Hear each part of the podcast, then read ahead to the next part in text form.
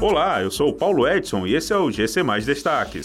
Divulgadas listas de pessoas que serão vacinadas até o dia 13 de junho. Brasil enfrenta o Paraguai pelas eliminatórias da Copa do Mundo. Hospital Veterinário da UES retoma horário normal de funcionamento. As listas com os nomes das pessoas que serão vacinadas no próximo sábado e domingo já estão disponíveis. A Prefeitura de Fortaleza divulgou os documentos levando em consideração a idade. A população em geral começou a ser vacinada no dia 6 de junho, em ordem decrescente a partir dos 59 anos.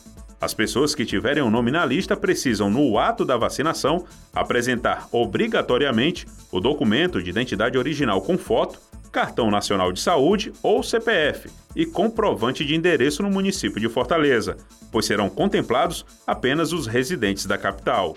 A seleção brasileira entra em campo na noite desta terça-feira, a partir das nove e meia da noite, no estádio Defensores del Chaco, em Assunção, para enfrentar o Paraguai pelas eliminatórias da Copa do Mundo de 2022 no Catar. Com cinco jogos realizados até o momento, o Brasil lidera o torneio com 15 pontos, mas nem mesmo a boa fase vivida dentro de campo traz tranquilidade para o técnico Tite e os jogadores. Na verdade, o ambiente é bastante turbulento. Antes da viagem para a capital paraguaia, ainda em Porto Alegre, o comandante verde-amarelo teve que responder diversas perguntas sobre a queda do presidente da CBF, Rogério Caboclo, e sobre a Copa América, prevista para começar no próximo final de semana no Brasil.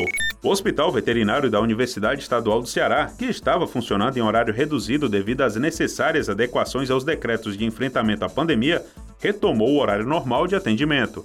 A unidade está funcionando de segunda a sexta-feira, das 8 da manhã às 5 da tarde.